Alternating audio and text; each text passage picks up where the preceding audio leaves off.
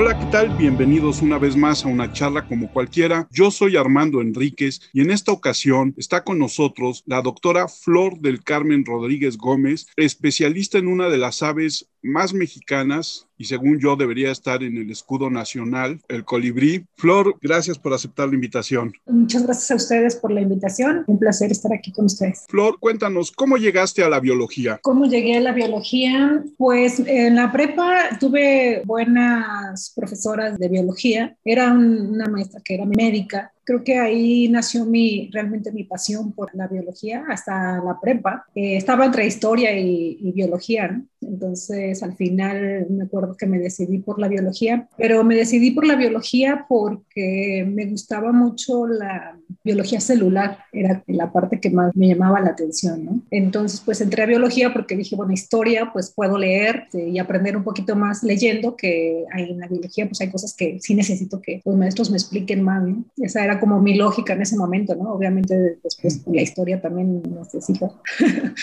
bueno, así es como me decidí por biología, prácticamente digamos que estando en la prepa. Y después cambiaste de la parte celular a la parte de los animales. Es que fíjate que yo en realidad hago genómica evolutiva, o sea, hago trabajo con moléculas, trabajo con biología molecular y evolución. Yo creo que esa era la parte de historia que quería, ¿no? Entonces me dediqué a la evolución, pero usando moléculas. Y en el caso de mis temas evolutivos, pues elegí a las aves. Entonces me dedico a la genómica evolutiva con las aves principalmente. ¿Y por qué tu interés en los colibríes? Pues fue también un poquito azaroso. Aquí de Guadalajara de, estudiar biología, me fui al Instituto de Ecología de ACN, es un instituto CONACYT que está en Jalapa, Veracruz. Ahí estudié la maestría y el doctorado. Cuando entré a la maestría, había un proyecto con la investigadora que escogí para hacer la maestría. Ella, eh, su formación es genetista de y entonces tenía un proyecto con aves, particularmente con los colibríes. Entonces yo dije, pues sí, a mí lo que me gusta en realidad son las moléculas. Me dijo, mira, pues sí, vamos a hacer genética de poblaciones, pero con los colibríes. Está esta especie de colibrí, ¿te gustaría hacerlo? Le dije, pues claro que sí, ¿no? Entonces creo que ahí fue donde realmente me enamoré de los colibríes, ¿no? Y empecé a, trabajar con ellos. Eh, debo decir que yo trabajo no tanto la ecología, sino la parte evolutiva de estas aves. Obviamente, pues ya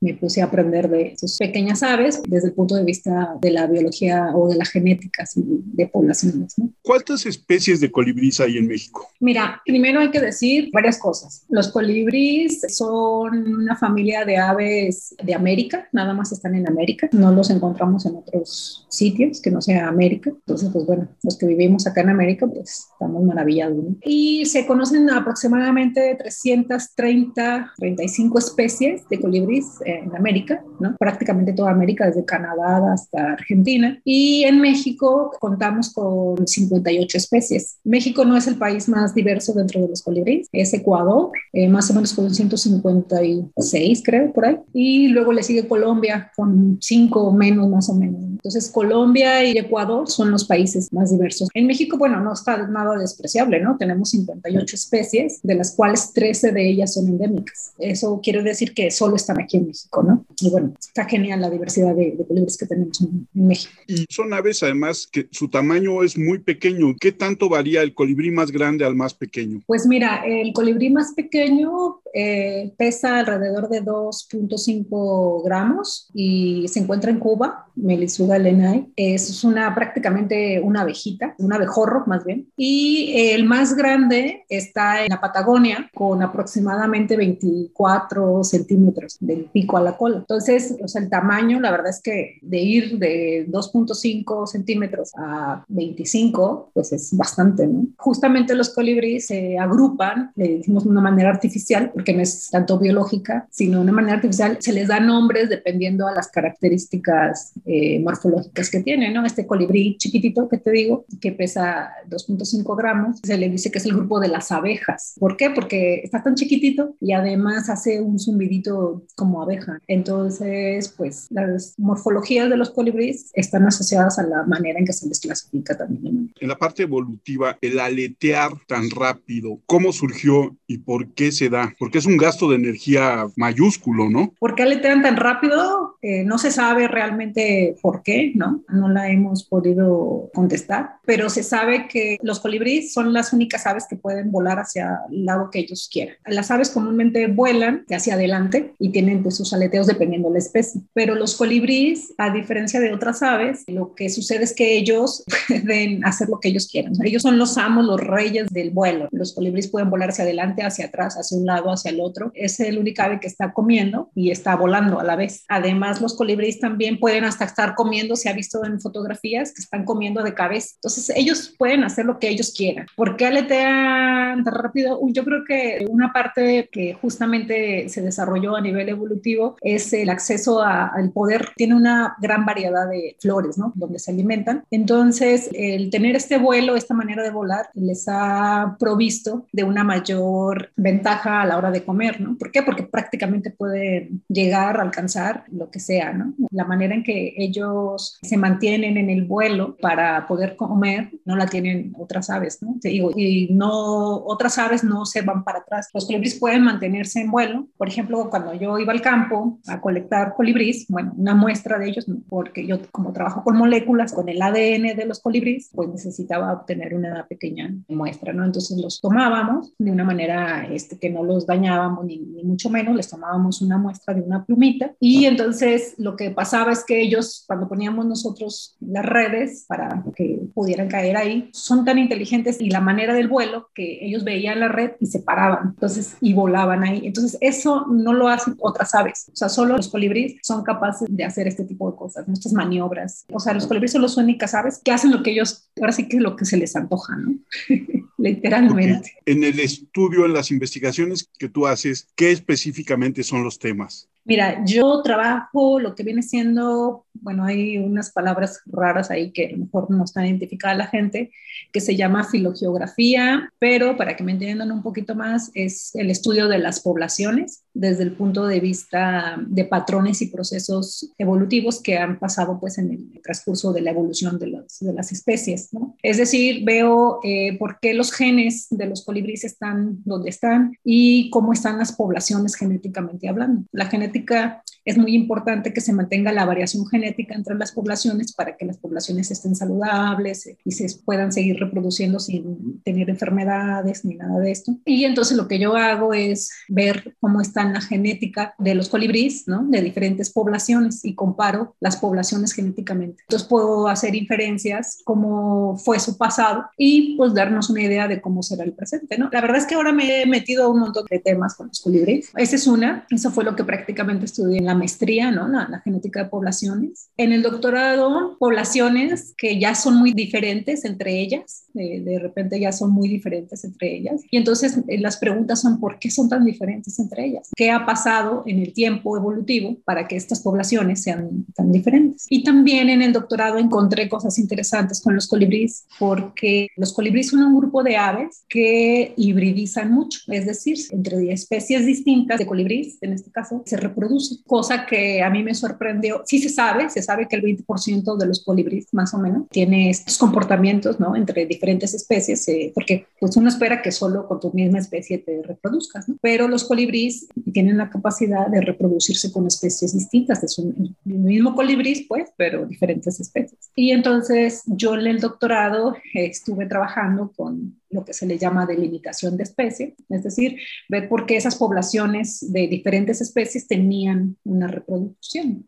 Y sí, sí encontré que sobre todo unas especies que se juntan, dos especies que tienen una distribución geográfica, ¿no? Donde viven, se juntan, se, están muy cercanas, en el centro de México, ¿no? En Puebla y Oaxaca, hay dos especies que se juntan poblacionalmente hablando y sí, se pueden reproducir. Entonces, eso fue mi tema del doctorado. Y luego, este, también ahorita tengo eh, están por terminar dos de mis estudiantes de maestría que trabajaron con las bacterias de los colibríes. Este, ya viendo un poquito más también, hablando de la salud de estas aves, una de mis preguntas de investigación es eh, qué bacterias están asociadas a los tractos intestinales de los colibríes y también qué bacterias están asociadas a las plumas, ¿no? al cuerpo. Entonces, eso es ahorita con los colibríes temas que he venido eh, desarrollando. Y bueno, no nada más trabajo con colibríes, ¿no? Eh, trabajo también con otras especies de aves y ahorita está con murciélagos un poquito, pero digamos que mi corazoncito y mi investigación, donde más me he enfocado, es los colibríes. Y espero seguir trabajando con ellos. ¿no? Esta parte que dices de la hibridización de estas dos especies es muy interesante y mi pregunta sería, ¿el resultado de esta cruza da una nueva especie o da especímenes que son estériles? Esa es la pregunta del millón, ¿no? Porque sí se sabe que comúnmente pues tenemos algunos casos, ¿no? Que en mamíferos que sabemos que las especies híbridas no, no dejan descendencia fértil, ¿no?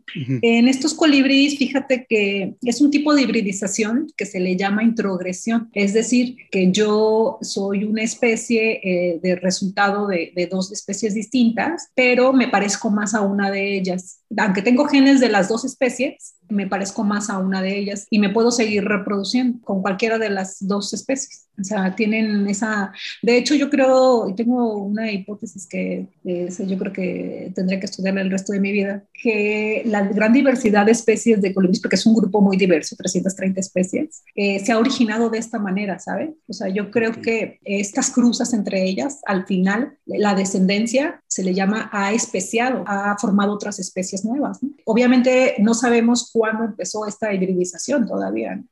Ese es un tema que ahorita tengo estudiando a un estudiante de maestría, haciendo no moléculas, sino modelos de nicho ecológico y bueno, ahí analizando datos que yo tengo del doctorado, ¿no? Entonces dándole otra vuelta a ver si nos pueden responder algunas de estas preguntas, ¿no? Pero yo pienso que mucha de la diversidad de los colibríes se debe justamente a esta capacidad que tienen de reproducirse entre especies distintas y sí, sí, sí tienen descendencia fértil. Lo comprobé con, con datos míos genéticos que hice. Nos dices que hay 54 especies de... 58. 58 en México. Y en la zona de Jalisco donde tú estás, hay como la mitad, ¿no? Sí, sí, veintitantas, veintisiete por ahí. ¿Y cuál es el estado de las poblaciones en general en, zonas como Jalisco, el área de Guadalajara, donde me imagino que pues, son depredadas por gatos, por los mismos seres humanos? Sí, fíjate que justo ahorita con las estudiantes de maestría, ellas estuvieron trabajando aquí en la zona metropolitana, en los jardines, en los parques, en los parques de la zona metropolitana de Guadalajara, trabajando en tres parques, ¿no? De tres municipios distintos en Guadalajara. Y también eso lo comparamos con sitios, bueno, eso porque queríamos ver el efecto, eh, esto fue a nivel de bacterias, ¿eh? entonces te estoy hablando a nivel de las bacterias, y lo comparamos con otros sitios más prístinos, por decirlo así, o más silvestres del estado también, ¿no? hacia las zonas de áreas naturales protegidas y también hacia cultivos de agricultura de agave. Eh, aquí en la ciudad de Guadalajara tengo una colega que ha estado trabajando mucho con, con colibríes en la zona metropolitana de Guadalajara y sí tiene muchos registros de diferentes especies. Aquí prácticamente hay tres, cuatro especies que son las más abundantes en, en la zona metropolitana. Y sí, en los, en los parques llegan bastantes, bastantes colibríes. En las ciudades en general tú puedes observar bastantes colibríes también, ¿no? Por lo menos de dos especies distintas. Pero este, sí, sí es un problema, y no nada más para los colibríes. Los gatos, por ejemplo, son un problema para las aves en general, para las lagartijas, para otro tipo de, de fauna en realidad. Los, los, gatos, pues son muy lindos los gatos, a mí me encantan los gatos, pero pues deberíamos de tener un poquito más de conciencia de los que tienen gatos, de, de tenerlos más encerraditos, ¿no? Porque hay varios estudios, aquí en la ciudad no, pero en, Morelia, por ejemplo, donde se sabe que los gatos en la noche se mueven kilómetros ¿eh? de, la, de su casa, salen y son depredadores natos de, de aves y de otras especies de animales, ¿no? Pequeños, obviamente. Pero sí, sí es un problema fuerte, a pesar de que digo que sí hay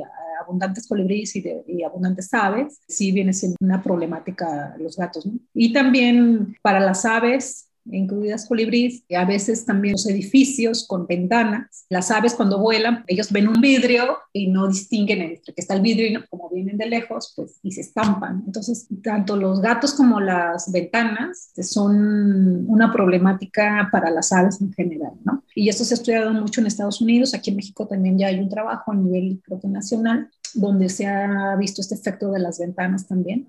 Entonces, lo recomendable es que pongas algo en la ventana, una calcomanía o Yo tengo dos ventanales grandes y les tengo como unas rayitas de colores para que las aves puedan ver el vidrio y no se vayan a estampar, ¿no? Entonces yo he tenido cero estampados en mi casa, pero este, sí, sí es un problema en general en las ciudades, sobre todo porque pues, estamos todos ahí. Y los humanos, yo no sé si, bueno, los colibríes sí, sí sufren de, de depredación humana porque, pues sí, los colibríes son, son unas aves hermosas y también está asociado esto de que son de buena suerte, ¿no? pero son de buena suerte cuando los ves y los ves así libre, ¿no? No cuando los tienes en, porque sé que los venden como amuletos y que para no sé qué tipo de cosas, ¿no? Y sí es un problema que de repente sí da mucha tristeza que los vendan, pero sobre todo que la gente los compre, ¿no? O sea, pues no, nada que ver, los colibríes muertos no te sirven de nada y al contrario, pues hay especies de colibríes que sí están ya muy restringidas su distribución, hay muy pocos ejemplares, podrías decir que algunos están en peligro de extinción tal vez, no todas las especies, pero pues obviamente sí, sí hay que tener cuidado con eso, ¿no? Yo por ahí leía un artículo eh, periodístico de 2018 donde en el mercado de Sonora pagaban 2.50 por colibrí muerto. Y en ese sentido de interacción con los seres humanos, estos bebederos donde luego les ponen una mezcla azucarada de líquido, ¿no interfiere también con los ciclos naturales de floración, del trabajo del colibrí, digámoslo así, en la naturaleza? Mira, justamente ahora, ahorita, en estos meses, tiempo, año, no sé, en estos últimos años, se ha estado investigando mucho sobre eso, ¿no? En muchos sentidos, no, no nada más en uno, ¿no? Desde si son buenos los bebederos, si son malos para la salud del ave, si eh, tener bebederos influye en la polinización, ¿no? Porque pues, los colibríes, junto con murciélagos y aves, son polinizadores. Sin ellos prácticamente no podríamos comer muchísimas cosas, ¿no? Porque cumplen una función importantísima en el ecosistema que es la polinización para los humanos, ¿no? Muchos frutos y muchas plantas son polinizadas por ellos, plantas que comemos los humanos. Entonces son importantísimos, ¿no? Y justamente ahí hay debate, ¿no? Un poquito entre que si son buenos o no los bebederos. Lo que es cierto es que no hay mucha investigación todavía. Justamente yo pienso que en un año o dos va a empezar a ver un poco más de documentos ya formales, científicos sobre esto, pero sí se saben varias cosas de los bebederos. Primero, que en las ciudades, por ejemplo, los humanos hemos invadido ecosistemas que pues nativamente había muchas especies de tanto de aves como de otros animales y pues hemos destruido su hábitat, ¿no? Entonces, el poner un bebedero, bueno, es que también esa es otra. En las ciudades, te decía hace ratito, sí ves colibríes y todo por una, porque la gente en sus casas tiene flores, entonces pues comúnmente tienen sus jardines y llegan los colibríes, ¿no? Otras porque sí hay muchos bebederos, entonces pues también está lleno de colibríes que si interfieren en la polinización de plantas. No te puedo dar un dato como tal porque digo no está medido, pero hay estudios que dicen que no es significativa la pérdida de, o sea, que las plantas no, no son polinizadas por los colibríes por irse al bebedero, ¿no? No sabría decirte el dato porque no lo conozco si es que existe. Eh, yo creo que sí, o sea, siempre, siempre lo ideal es la comidita para los colibríes natural, ¿no? Que viene siendo las flores. Entonces, en vez de poner un bebedero, pues poner plantitas, ¿no? Yo tengo en mi terraza, sotea, he creado un jardincito para colibríes, ¿no? He puesto plantas para que lleguen. Mira que si llegan, no tengo bebedero. No estoy en contra de los bebederos, pero prefiero tener plantas. Sé que hay mucha gente que tiene espacios reducidos en los que vive y no pueden tener a lo mejor plantas. Entonces, está bien poner bebederos, está bien. Sí se ha visto, sabes que sí se ha visto, que sí hay una abundancia más en la ciudad, eh, tanto porque pues, la gente tiene sus flores, pero también eh, por los bebederos, así, así se ha visto, ¿no? No son malos, no los voy a satanizar ni nada, pero sí dos cosas con los bebederos y son muy importantes. Si vas a tener bebederos en casa, por favor que sea con agua con azúcar, nada más. No compren el colorante rojo, ese rojo es rojo 40 o no sé. Y ese rojo, fíjate que sí hay dos o tres por ahí estudios que se ha visto que este rojo que la gente compra el néctar en las tiendas y que le ponen este rojo, que porque atrae más a los colibríes, ¿no? No, no es cierto necesariamente eso. Pero lo que sí se sabe es que ese rojo de los bebederos de néctar que compran sí les hace daño a los colibríes les produce malformaciones morfológicas eh, se les cae la cola, tiende a generar como un tipo de pues de cáncer, digamos, por así, ¿no? Ponerlo de una manera un poquito más dramática, pero es que sí es cierto, ¿no? O sea, sí hay documentos donde se ha visto que el rojo que le ponen al néctar sí es perjudicial. Entonces, si van a poner bebederos, pónganlos, pero que sea solo agua con azúcar, proporción más o menos 20%, ¿no? De azúcar con respecto al agua. Y otra de las cosas que sí es muy importante con los bebederos es que hay que asearlos, ¿no? Si vas a tener un bebedero, tienes que estarlo limpiando por lo menos un día sí, un día no, un día sí, un día no. ¿Por qué? El agua se fermenta, ¿no? El azúcar se fermenta más bien. Y entonces eso puede ser que emborraches a los colibríes si no lo has limpiado, ¿no? Si se fermenta el agua, pues se vuelve alcohol y los colibríes se pueden emborrachar, por decirlo así. Y también genera bacterias. Entonces, si no los estás lavando constantemente, lo que va a suceder es que los colibríes se, se puedan enfermar. Nosotros en la ciudad de Guadalajara no medimos directamente los bebederos ni nada, no fue un trabajo que hayamos hecho sobre los bebederos, pero sí encontramos algunas bacterias patógenas en el intestino y en las plumas de los colibríes de la ciudad. No sabemos si está unado a, a bebederos o no, porque no lo medimos directamente, pero sí, eso sí, por favor, el que tenga bebederos, que los limpie, que le ponga agua con azúcar, agua del garrafón o agua hervida con azúcar de mesa normal y sin colorante. Eso sí es muy importante. Si es mejor que flores o no, bueno, eso no se ha evaluado como tal. ¿no? Siempre es mejor las flores, obviamente, pero bueno, esa es mi recomendación con respecto a los bebederos en las ciudades. ¿Qué otro descubrimiento has hecho en tu investigación sobre poblaciones de colibríes? Por ejemplo, también cuando terminé el doctorado, me fui a hacer un postdoctorado y trabajé con unos colibríes que son los más pequeños de México, que se llama, bueno, ahorita ya le cambiaron el nombre, pero este, Celasfurus eh, Eloisa y Elioti. Estos colibríes son los más chiquititos de México y estuve trabajando con ellos haciendo también genómica y se supone que son dos especies. Dos especies porque los taxónomos, los ornitólogos que se dedican a decir estas aves morfológicamente es, es una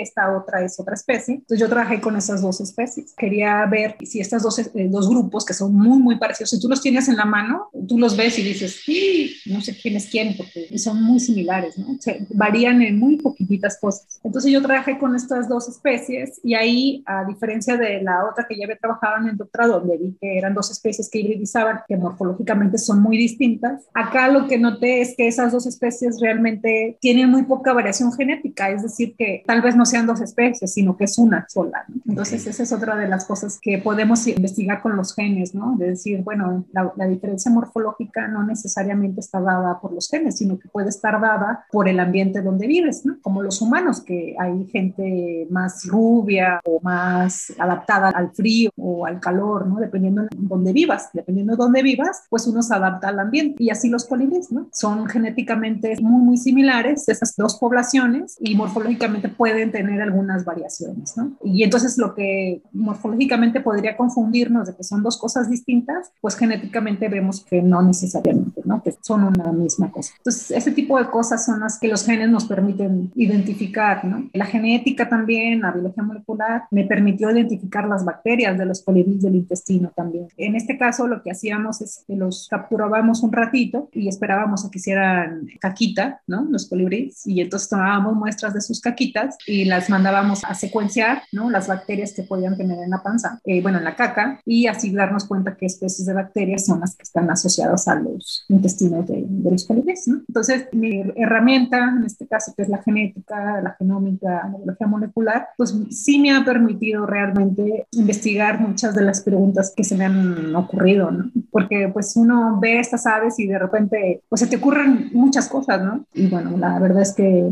he estado muy feliz de poder realizar no todas, pero sí algunas de esas preguntas que se me ocurren. ¿no?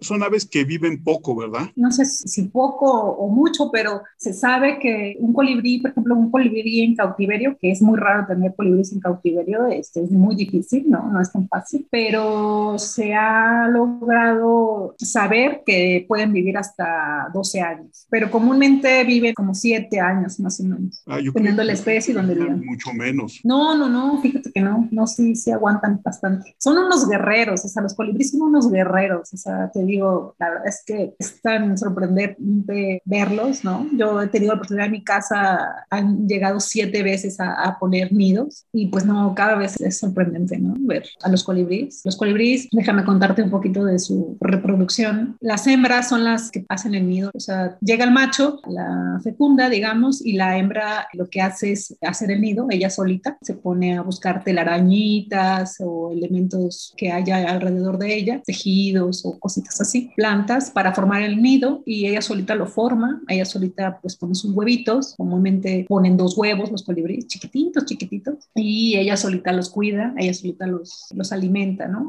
El padre no contribuye a la, al cuidado de los hijos, ¿no? Ok. solo la mamá. En otras aves sí, en otras aves hay, Ujú. dependiendo de las especies de aves, hay aves que los dos, tanto macho como hembra, cuidan. En caso de los colibríes, no, los colibríes son la hembra la que cuida. ¿Hay especies migratorias de colibríes? Sí, sí hay especies migratorias, no todas las especies son migratorias. En México pues tenemos migratorias que van a Estados Unidos y Canadá, pero hay otras que son residentes, ¿no? Se les llama migratorias o residentes. Y las residentes, digamos que están casi todo el año en el lugar donde pues les toca o tienen que estar, entre comillas, pero lo que sí se sabe es que sí se mueven mucho, o sea, son aves que no migran a eh, las residentes, pero sí se mueven sobre todo altitudinalmente, ¿no? Es decir, que pueden bajar hacia el nivel del mar y subir, ¿no? Entonces, en la misma área, por decirlo así, pero pueden bajar y subir, ¿no? Y algunas pues se mueven, se mueven bastante. Los colibríes son, son aves que se pueden mover bastante, ¿no? Y algunas sí migran, te digo, hacen migraciones. Se sabe de una especie de Ocelophorus que va desde Florida, más o menos, hasta Chiapas, más o menos, ¿no? Entonces sí se avienta un,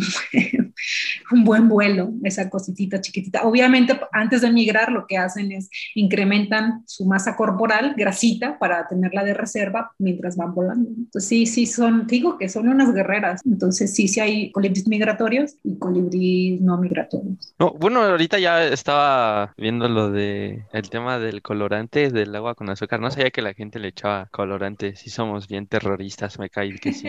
Yo, no sé, algo más personal, preguntarle a Carmen, ¿qué es lo que más le gusta de los colibríes? A mí particularmente el aleteo, no sé, como que es demasiado, este... Ah, se acaba de escapar la palabra, pero es muy envolvente, por así decirlo. Es como no puedes dejar de mirarlo, ¿no? Que ni siquiera se ven. Pero no sé, le quería preguntar a Flor qué, qué es lo que más le gusta a ella. Híjole, no sé, ¿sabes? Este, nunca me pregunto. Yo creo que es que todo, yo creo que todo, o sea, es un, digo, son unas aves geniales. Yo creo que de las cosas que más me gusta de los colibríes es la iridiscencia, el color. A lo mejor porque justamente para identificar especies, cuando voy al campo, pues una de las cosas que más nos fijamos es en la iridiscencia, ¿no? Pues para poderlos distinguir. Pero es que hay colibríes también que tienen, por ejemplo, la colita partida o tienen plumas más, o sea, el plumaje, pues no sé, yo pienso que todo. El aleteo, bueno, es que no los has bueno, no sé si los has visto echarse sus marometas, este, son geniales, es así, la verdad son unas aves muy bonitas, ¿no? Y pues todo, yo creo que todo, ¿no? Pero, pero así si me dieras a elegir, yo creo que la iridiscencia, la coloración que tiene, es de las cosas que más me gustan. ¿no? ¿Y de colores cuál ha sido el más extraño que te has encontrado? De colores, pues hay una especie que está hacia Veracruz, por ejemplo, el Amprolaema rami se llama, ¿no? Que tiene unos cafés con azules y verdes, o sea, tiene varios colores, ¿no? No nada más un, un tipo de coloración, entonces tiene varios tipos de colores. Los tomas y lo ve, ves la iridiscencia y es genial, ¿no? Pero, por ejemplo, también aquí en Guadalajara está la otra especie con la que trabajé, Leucolia violiceps, tiene aquí la cabecita, la corona que le decimos, la tiene violeta, entonces es violeta y luego verdecito y un, un, un vie- un eh, vientre, se me fue la palabra, blanco, ¿no? Así súper blanco, entonces el, el contraste y pico rojo, entonces son colores súper bonitos, no tengo una idea ahorita de investigar un poquito la coloración, pero necesito tiempo, dinero y esfuerzo, ¿no? Entonces tengo muchas cosas que hacer todavía. En este ser, estas aves tan especiales, ser tan guerreras, yo decía al principio debe estar en el escudo nacional, porque Ujú. finalmente en la parte de arriba del templo mayor azteca, Ujú. uno de los templos estaba dedicado a Huitzilopochtli, que es el colibrí zurdo, ¿no? Ajá. Entonces, más que el águila, deberíamos de tener a- al colibrí en Al colibrí, pues sí, Pero- tal vez. Más allá de eso, especialización. Los picos son diferentes, largos, diferentes tamaños. Hay mucha especialización en los colibríes, ¿no? Sí, hay diferentes, es que también esa es otra de las cosas fascinantes con los colibríes. Comúnmente, pues la mayoría tiene picos largos, pero hay algunos que los tienen un poquito más cortos que otros y algunos que los tienen como forma de ganchito, los faitornes. Entonces, digamos que sí tienen una especialización, sí y no pero voy a empezar por la sí, ¿no? La sí porque, por ejemplo, estos colibríes que tienen el pico como forma de gancho, pues sí se sabe que son los polinizadores, toman el néctar de plantas que su forma en la flor, o sea, hace un match perfecto, ¿no? O sea, anclan súper bien tanto la planta como el colibrí. El, pico. Sobre todo esto se ha estudiado mucho en Costa Rica, donde hay un tipo de plantas de, como de aves del paraíso, donde se sabe que, solo ese tipo de colibrí las puede polinizar por la forma del pico, ¿no? Entonces, podríamos decir que sí, en ese sentido. Y también los colibríes comúnmente pues prefieren las flores tubulares. Tubulares porque pues el piquito les entra perfecto. Y si hay especies más grandes que tienen picos más grandes, pues eligen plantas con corolas, con forma de la flor más grande. Pero lo que sí se sabe ve también en, ahora en la parte que no, es que la verdad es que los colibríes teniendo hambre les llegan a cualquier flor. Hay unas flores que les proveen más alimento, más, más néctar que otras, pero cuando el hambre llega, ellos le entran a lo que haya, no se van a poner sus moños a decir, este, ay, sí, ¿no? O aquí no. Entonces, pues bueno, son nectarívoros, sí o sí, ¿no? Ellos les gusta el néctar de las flores, pero también los colibríes cazan, cazan insectos. ¿Por qué? Porque también necesitan proteína animal. Y no sé si les ha tocado ver, pero de repente está un colibrí en el piso, tú lo ves y dices, ¿qué está haciendo? Si no hay una plantita está buscando arañitas o bichitos o cositas así, ¿no? Entonces los colibríes también se alimentan de pequeños insectos. La mamá cuando está alimentando a los pollos, comúnmente pues busca esta proteína, estos bichitos, pues la mamá se la come y luego va y se la regurgita a los pollos, ¿no? Porque les da más proteína. Entonces, sí, su dieta está basada en néctar, pero también en insectos, ¿no? Que son los que les proveen la,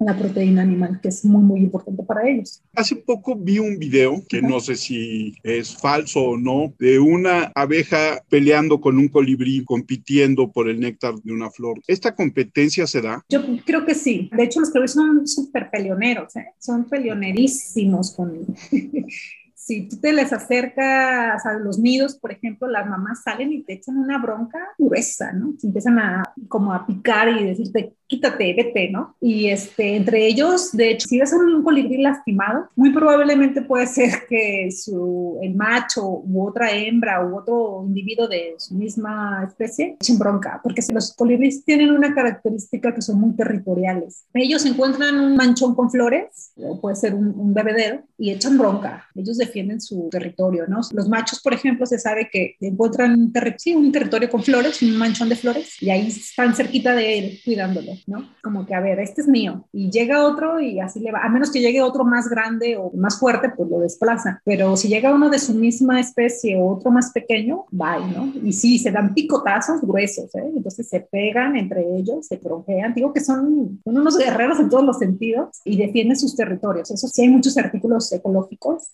que hablan de defender territorio por el recurso. O sea, obviamente están peleando por el recurso, que es su alimento, obviamente. Hay especies que son más territoriales que otras. Entonces, si yo no soy territorial y llego a un lugar donde está alguien cuidándolo, pues mejor me voy, ¿no? Porque no sé pelear mucho y entonces la probabilidad es que, que pierda, entonces mejor me voy. Pero, pero sí, son unos peleoneros. Ese gran colorido que dices de algunos colibríes, cuando los colibríes son de zonas áridas, secas, ¿mantienen estos grandes coloridos? Mira, esa es una buena pregunta. Que yo sepa, no se ha investigado mucho esto. Respecto a la coloración, se sabe que mucha de la coloración es estructural, es decir, que sí depende en algunos casos también de lo que comas, ¿no? Entonces yo como ciertos carotenoides o ciertas sustancias que me dan cierta coloración, ¿no? Entonces la coloración puede variar dependiendo de lo que tú comas. Entonces puede estar asociada obviamente al lugar donde, donde vives, ¿no? Pero no es así como tal, porque por ejemplo hay especies de, de o es muy sutil la diferencia más bien. Hay especies de que son muy, que tienen una distribución geográfica muy larga, muy grande, ¿no? Que viven, por ejemplo, desde el sur de Estados Unidos hasta el centro de México o más y no se ve una, una diferencia significativa, así muy fuerte. A lo mejor si la mides y todo, sí vas a decir, ah, mira, este está más cafecito que este, ¿no? O más verdecito, pero no es una diferencia así significativa, al menos a ojo, ¿no? Que tú los veas. No, no. Los colibríes sí hay en el desierto, ¿no? Pero muy pocos, por, sobre todo por el recurso. O sea, ellos van a donde haya, casi no, no vas a encontrar este, colibríes en un desierto porque si no hay comida, pues no. Una rapaz, por ejemplo, pues sí la puedes encontrar en el desierto porque no se alimenta de flores, ¿no? Entonces se alimenta de otros bichos que sí están. Entonces, más que nada, los colibríes están asociados pues a lugares con comida, en este caso las flores. Es una zona natural, entonces sí necesita haber vegetación, ¿no? A lo mejor pueden pasar por ahí en algún momento o cuando el desierto tiene plantitas, plantulitas con flores o algo así, pero no, no hay muchos colibríes en, lugares tan extremos, ¿no? En la nieve, por ejemplo, pues no, porque no hay flores, ¿no? Pero lo que sí se sabe es que muchas de las coloraciones, los desgastes de las coloraciones, pues tienen que ver con la edad del colibrí, obviamente, ¿no? Entre más viejitos estés, pues más degradada ya está tu plumaje y con las bacterias que poseen, ¿no? También las bacterias eh, comen queratina, muchas. Hay, hay bacterias degradadoras de queratina, muchas especies de bacterias no, pero muchas bacterias se comen la queratina del plumaje de, las, de los colibríes, en este caso, y entonces también lo pueden degradar. Hay algunos estudios donde están estudiando coloración entre la misma especie y sí hay, te digo, diferencias entre la misma especie, tonalidades, son diferencias pequeñas, ¿no? O sea, no es que si es morado y luego vas a hacer, no sé, verde, pues no, pero obviamente tiene que ver con el lugar donde vives, asociado a, como nosotros, el color de piel, ¿no? Entre más asoleado estés, pues más morenito va a estar, ¿no? Ok. Por ejemplo, digo así, de esos datillos, ¿cuánto aletean los colibríes por segundo o cómo lo tengan ustedes? Pues depende el momento en que lo agarre, ¿no? Está el dato de entre 80 a 200 veces por segundo. Eso va a depender de donde lo, donde lo encuentre. A lo mejor está muy tranquilo comiendo o a lo mejor va en O sea, depende de dónde, en qué momento. Porque otro dato de los colibríes es que estas aves en la tardecita, ya cuando empieza a oscurecer, tienen como su última rondín de alimento y luego ya se ponen en una ramita o en, ahí por donde estén y entran en topor, es decir, bajan su metabolismo. Como en la noche no se pueden alimentar, ellos son así porque tienen unas mutaciones en sus genomas y sus, rutas metabólicas son tan eficientes que prácticamente ellos se toman el néctar y casi directamente va sangre. Tienen unos receptores y una eh, en rutas metabólicas donde entra el, el néctar y haz de cuenta que se van a sangre, ¿no? Entonces por eso los ves en chinga. Y en la noche pues no comen, ¿no? Entonces para que no estén requiriendo comida, porque un colibrí más o menos tiene que estar comiendo cada media hora, ¿no? Entre 15 y media hora. Entonces en la noche como ya no comen, pues lo que hacen es bajar su metabolismo y entran en topor, invernan, ¿no? Entonces invernan un poquito para que no esté pidiéndoles azúcar su cuerpo. De hecho la depredación de colibríes por otras aves o por gatos se da justamente en las noches cuando los colibríes están quietecitos y, y, aunque medio vean que viene algo, no se pueden mover mucho porque como ya entraron en topor, pues necesitarían como un tiempecito para reaccionar. Entonces ahí es cuando son depredados muchas veces. Su metabolismo depende de, del momento del día prácticamente. Y también en la noche lo que usan, como no tienen azúcar, las reservitas de grasa que juntaron durante el día son las que los mantienen vivos, ¿no? Porque pues necesitas estar produciendo energía. Aunque estés dormido, produces energía, ¿no? Porque sientas tu corazón y tus funciones. Entonces, se sabe que en la noche los que les dan energía es la reserva de lípidos, de grasita. Si es que acumulan, ¿no? Porque son puro músculo prácticamente, pero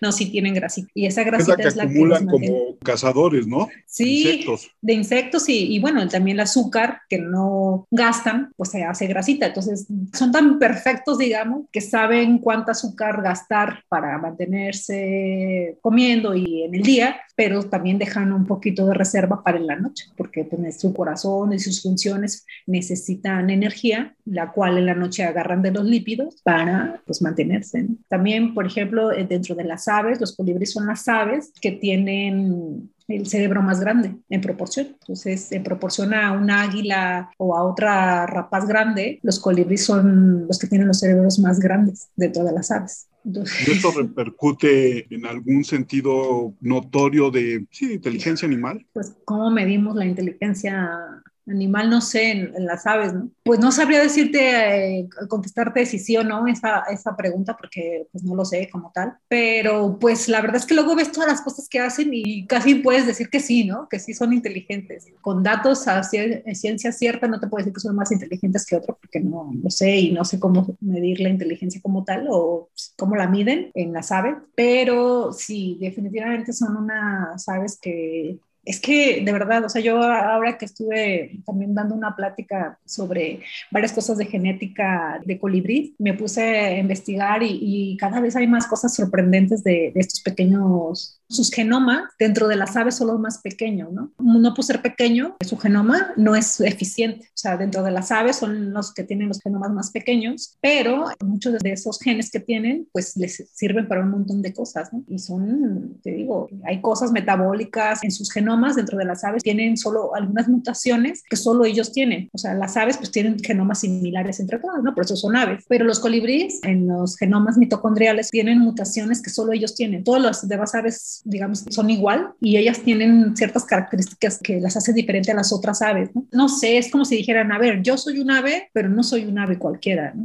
o sea, soy un ave como tú, pero no soy un ave cualquiera, ¿no? Y eso lo demuestran tanto en su genoma como en, la parte de, sus hábitos ecológicos pues, que tienen, y físicos, morfológicos, comportamientos. O sea, son los ornitólogos, por ejemplo. Yo no me considero una ornitóloga porque no trabajo con diferentes tipos de aves, este, una que otra diferente, pero básicamente somos colibríes, ¿no? Pero muchos ornitólogos saben de todas las aves, excepto casi de los colibríes, ¿no? ¿Por qué? Porque son, es como otro grupo aparte, ¿no? Identificar un colibrí no creas que es tan trivial, o sea, no es tan fácil, ¿no? ¿Por qué? Porque son especies y pues tienes que, sí, casi, si lo ves a distancia, pues binoculares, porque están tan chiquitos y se mueven tan rápido, ¿no? Entonces de repente tengo amigos ornitólogos que me dicen, oye, ¿qué especie es esta, no? Porque ellos saben de otras aves que yo no sé, pero entonces yo sé un poquito más de colibrí. Y bueno, sí, sí, son geniales estas avecitas. No sé cómo, ni, ni siquiera sé cómo definirlas. Yo les digo guerreros porque guerrero creo que engloba muchas cosas, ¿no? Y la verdad es que muchos europeos, asiáticos, cuando ven un colibrí, pues es como ver algo raro, ¿no? Porque pues para ellos no, no lo ven como... Somos afortunados. Flor, no nos queda más que darte las gracias, agradecerte el tiempo, el haber aceptado la charla con nosotros. Esperemos platicar contigo en alguna otra ocasión. ¿Tienes redes sociales donde te pueda localizar la gente? Tengo Twitter, que es Floribri, para variar. este, y tengo un Instagram, pero prácticamente no, no pongo muchas cosas, ¿no? Tengo mi página web que a veces este, pongo cositas, si quieren se las paso para que la pongan por ahí. Más bien en mi página web de, porque esa sí es eh, académica y ahí de repente subo cositas de, los colibríes o investigaciones con, con, murciélagos. Ahorita estoy trabajando con virus también. pues bueno, ahí me pueden seguir, ¿no? O buscar en la, en la UDG también, estudiantes que tengan interés en maestrías o doctorados. Aquí estamos, ¿no? Trabajando con, con las moléculas, básicamente. Yo no hago tanta ecología, conozco gente que hace ecología pura de la buena con los colibríes, que es de donde yo he aprendido los datos que les estoy diciendo, muchos de estos datos con mis colegas que trabajan en ecología de colibríes. ¿no? Tenemos un grupo de colibriólogos ¿no? Eh, a nivel nacional, académico, donde se estudia tanto la ecología como lo que yo hago también, la parte genética. ¿no? Dai, tus redes sociales. Arroba DaiGS25 en todas partes. Muchísimas gracias, Flor, por cierto. no, de nada. Aquí estamos. Yo soy Arturo Enríquez. A mí me encuentran en Twitter como arroba cernícalo. El Twitter del podcast es arroba charla cualquier uno, nuestro correo charlapodcast1 arroba gmail.com. Flor, muchísimas gracias. Esperamos platicar contigo en alguna otra ocasión. No, de qué. Muchas gracias a ustedes por la invitación. Muchas gracias a todos. Nos escuchamos la próxima ocasión.